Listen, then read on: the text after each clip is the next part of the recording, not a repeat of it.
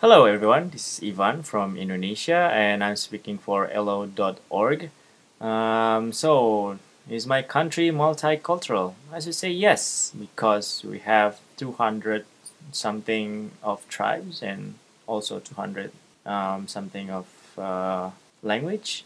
And um, even though we are really diverse, we don't really, uh, you know, spend uh, that much time to, you know, get along and to know uh, more of each other uh, because uh, we are you know an island nation so I think it's a you know it will be very interesting if you know I can do something where I can have people from around Indonesia to you know go to one place and you know study and learn and communicate each other.